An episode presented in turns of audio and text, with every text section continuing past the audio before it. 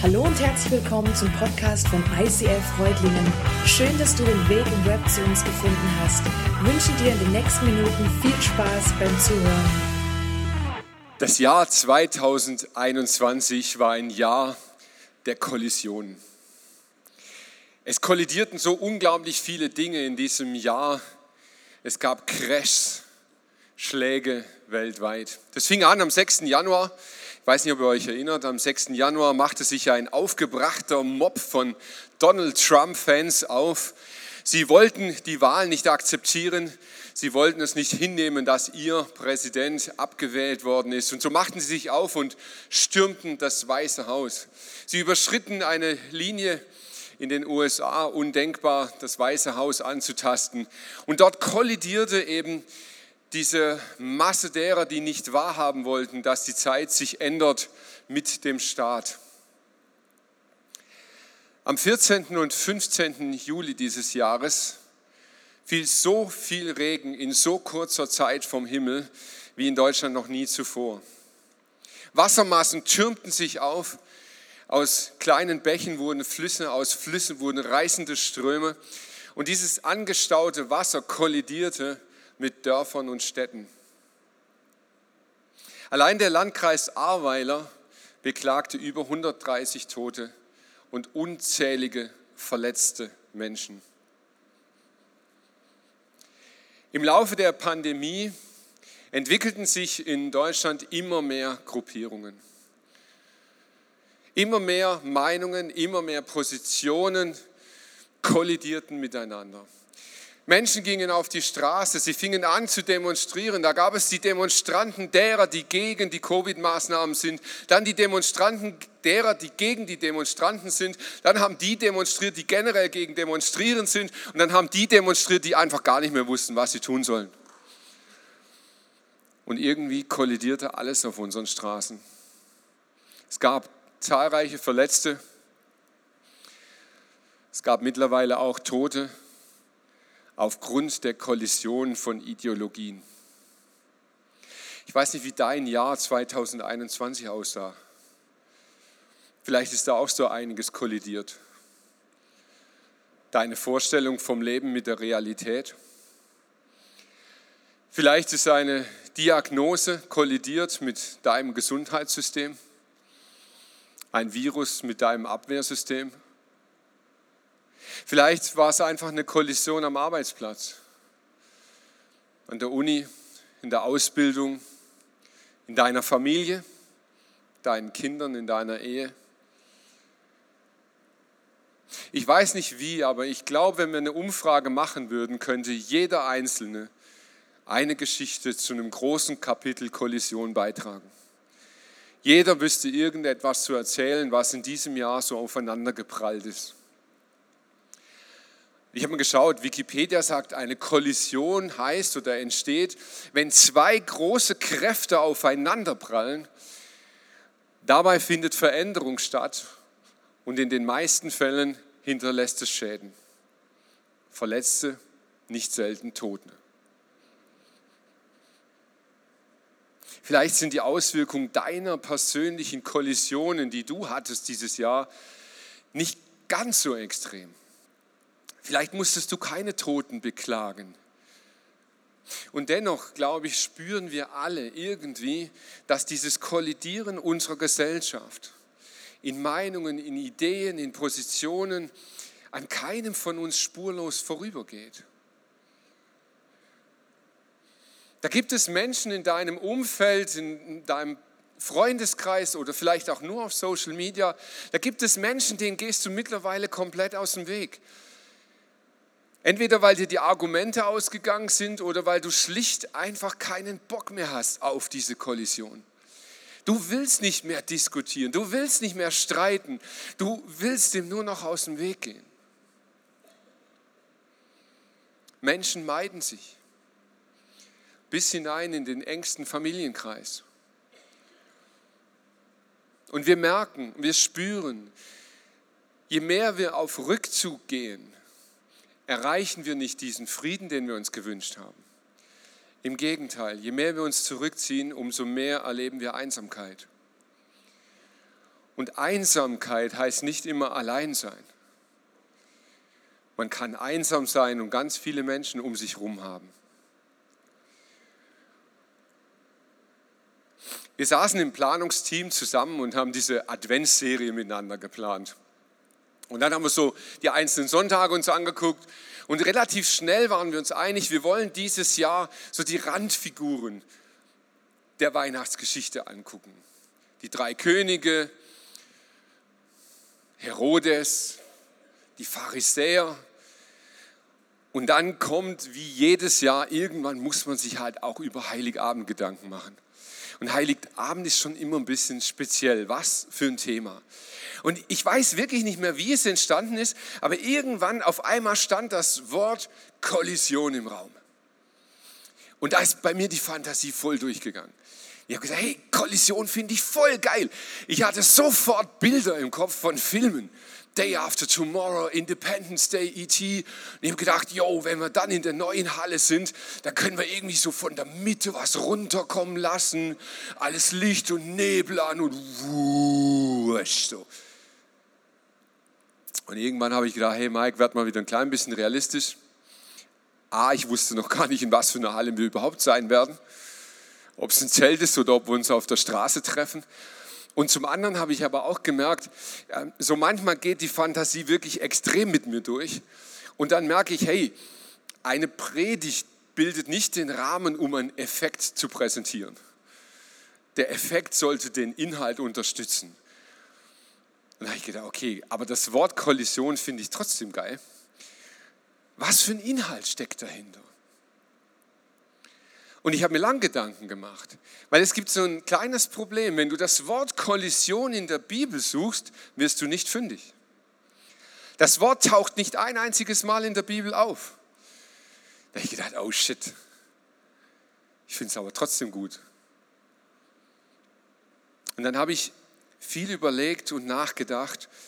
Und irgendwie habe ich gedacht, hm, das Wort Kollision findet man nicht in der Bibel. Aber wir finden zwei ganz, ganz krasse Kollisionen in der Bibel. Und ich habe lange überlegt, ob ich das heute Abend wirklich als Predigtthema nehmen soll.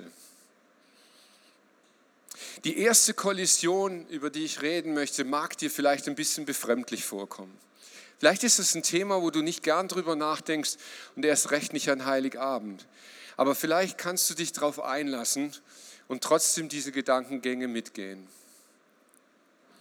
Jesus stand mal vor seinen Jüngern und redete mit ihnen. Und dort heißt es, er sprach zu ihnen, ich sah den Satan vom Himmel fallen wie einen Blitz.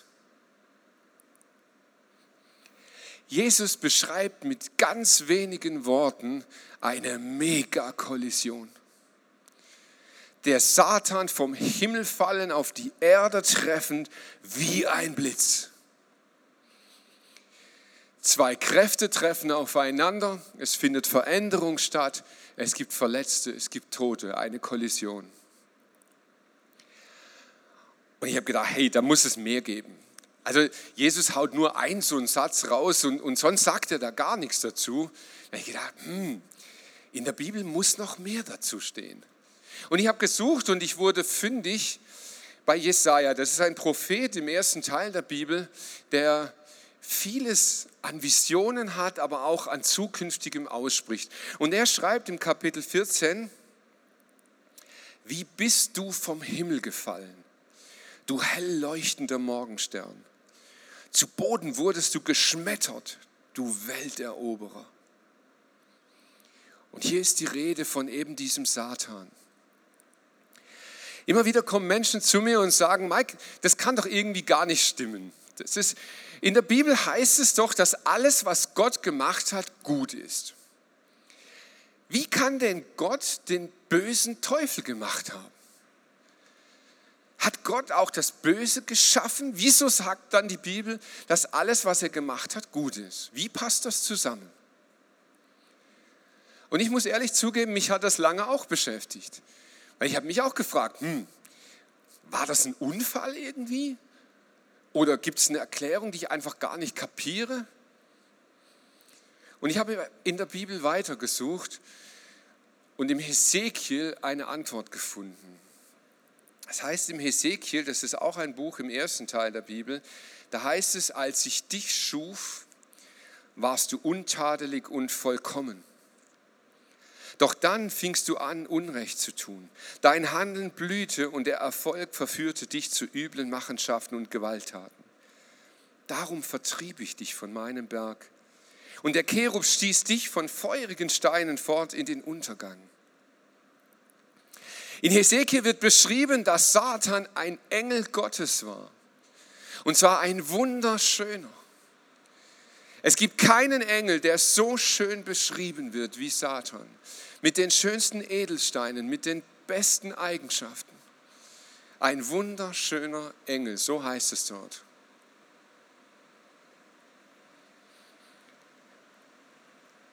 Satan hatte ein ganz großes Problem als Engel. Er war ein Geschöpf Gottes.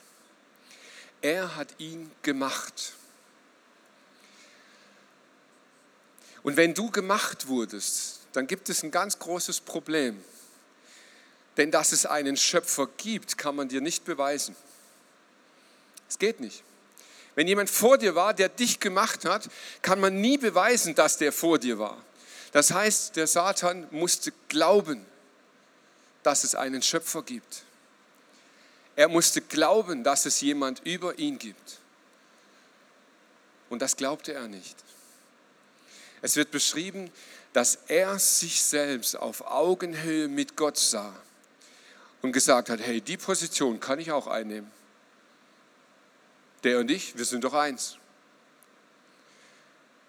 Und in diesem Moment sagt Gott zu diesem wunderbaren Geschöpf,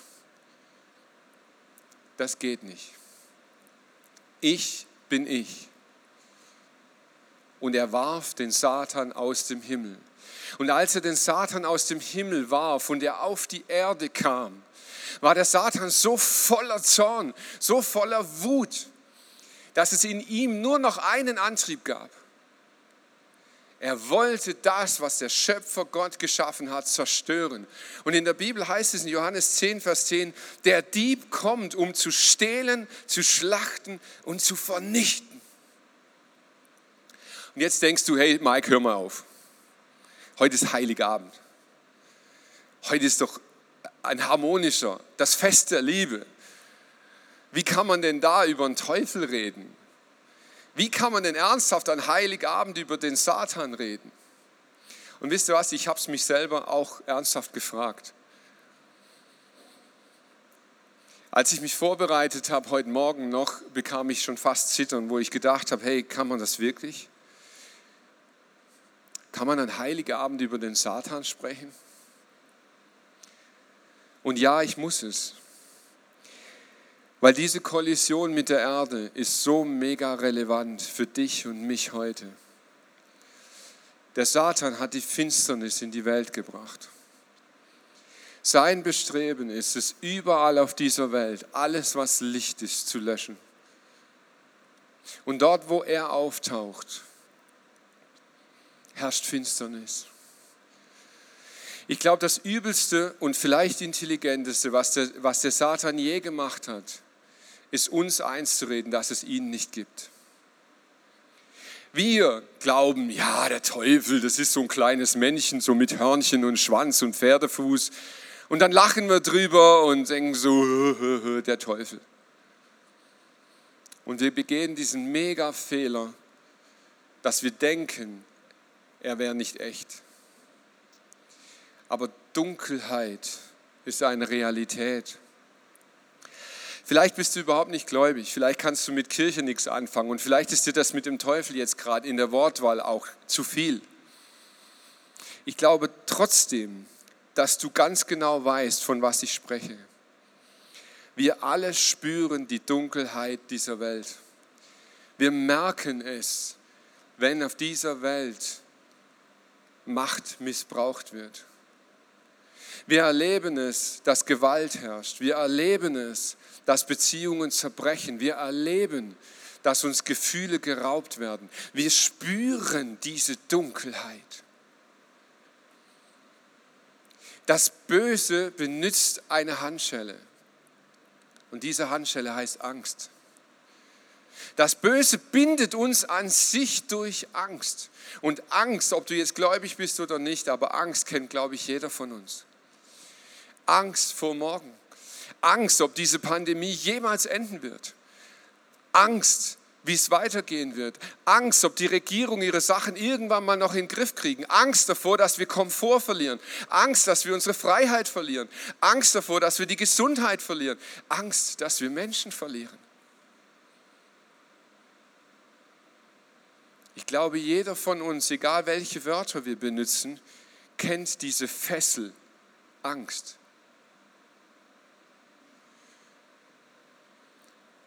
Und dieser Prophet Jesaja hat eine Vorhersage gemacht. Er hat vorhergesagt, wie die Menschheit mit der Dunkelheit umgehen wird. Richtet euch nach Gottes Weisungen und glaubt dem, was er euch sagt. Der Teufel hat es nicht. Er hat es nicht geglaubt. Jesaja warnt uns. Er sagt, glaubt dem, diesem Gott, diesem Schöpfer. Wer sich daran nicht hält, dessen Nacht nimmt kein Ende.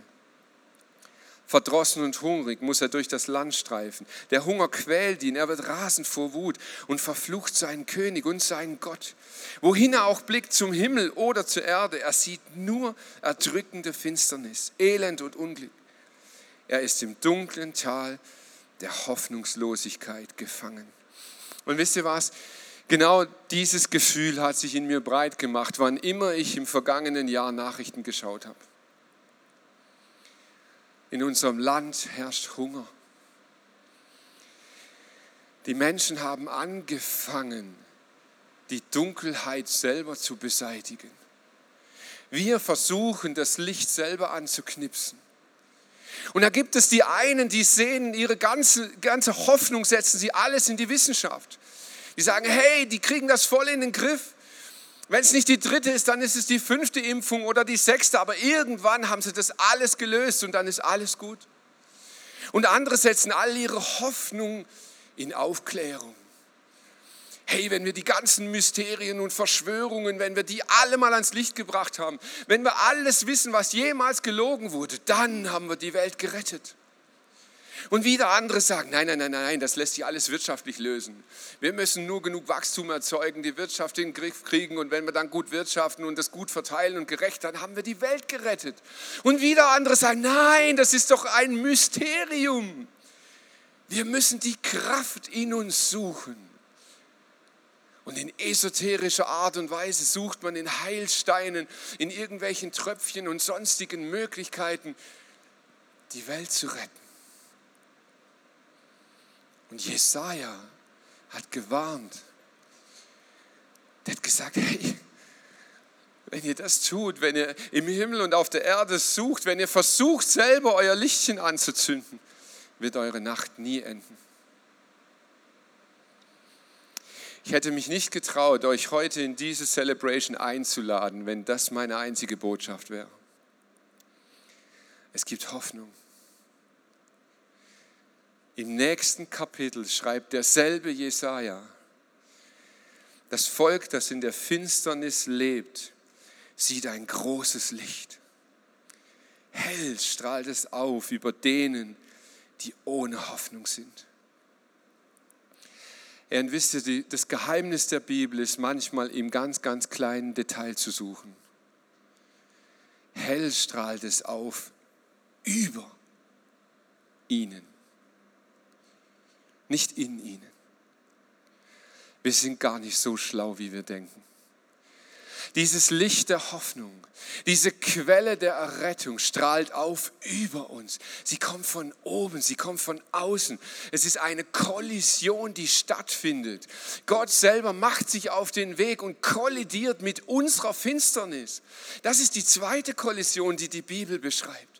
Als Jesus auf diese Erde kam, kollidierten zwei Gewalten miteinander. Aber lasst sie mich vergleichen. Der Satan wird beschrieben als ein wunderschönes Geschöpf. Ein strahlender Engel. Als er kollidierte mit dieser Welt, gab es aber Milliarden von Toten.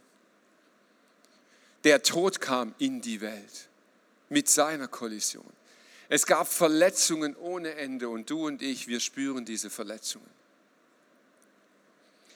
Als Jesus mit dieser Welt kollidierte, war nichts mit strahlend und schön.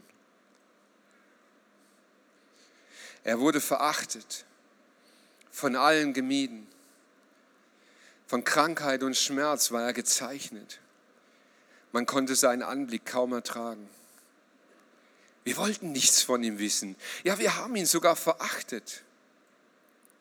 Dabei war es unsere Krankheit, die er auf sich nahm. Er erlitt die Schmerzen, die wir hätten ertragen müssen. Wir aber dachten, diese Leiden seien Gottes gerechte Strafe für ihn. Wir glaubten, dass Gott ihn schlug und leiden ließ, weil er es verdient hatte. Doch er wurde blutig geschlagen, weil wir Gott die Treue gebrochen hatten. Wegen unserer Sünde wurde er durchbohrt.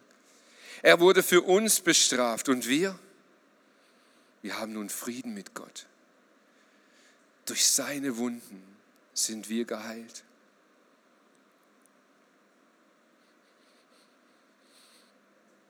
Als der Satan kommt, gibt es Milliarden von Verletzungen und Tote.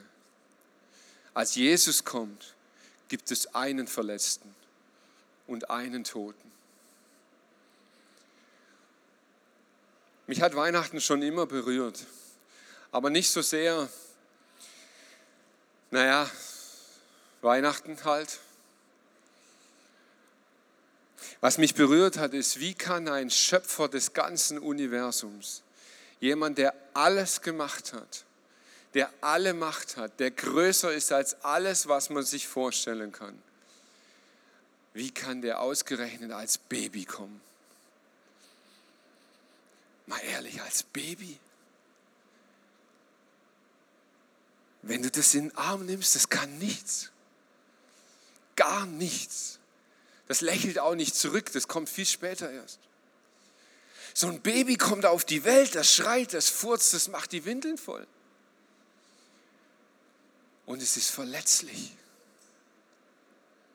Ich habe mir gedacht, sag mal Gott, was hättest du eigentlich gemacht, wenn Maria und Josef damit hätten nicht umgehen können? Der Rettungsplan der Welt im Arm von so einem jungen Paar, in einer Krippe liegen. Und dann habe ich begriffen, diese Krippe ist das Sinnbild von Anfang an was Gott mit dieser Welt vorhat. An einem Stück Holz ein verletzlicher Gott. Die Krippe ist das Vorspiel zum Kreuz. Der verletzliche Gott, der alles könnte, der alle Macht hat, geht freiwillig an dieses Kreuz und stirbt für dich und mich, damit in deine und in meine Dunkelheit Licht kommt.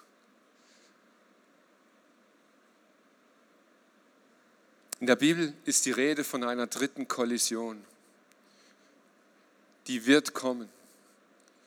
Jesus Christus wird wiederkommen. Er wird wieder auf diese Welt kommen. Er wird wieder kollidieren mit uns. Und diese Kollision ist beschrieben, dort heißt es, eine gewaltige Stimme hörte ich vom Thron her rufen. Hier wird Gott mitten unter den Menschen sein. Er wird bei ihnen wohnen und sie werden sein Volk sein. Ja, von nun an wird Gott selbst in ihrer Mitte leben. Er wird ihnen alle Tränen abwischen. Es wird keinen Tod mehr geben, kein Leid, keine Klage, keine Schmerzen. Denn was einmal war, ist für immer vorbei. Der auf dem Thron saß, sagte, siehe doch, ich mache alles neu.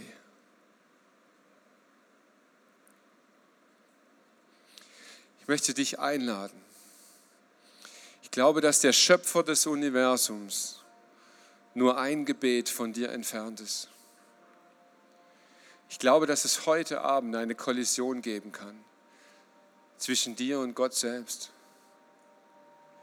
Dieser Gott, der sich verletzlich macht, um dich und mich zu erlösen.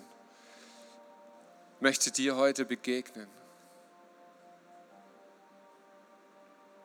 Ich möchte dich einladen, dass du dich frei machst, dass du deinem Herz erlaubst, kollidiert zu werden. Amen.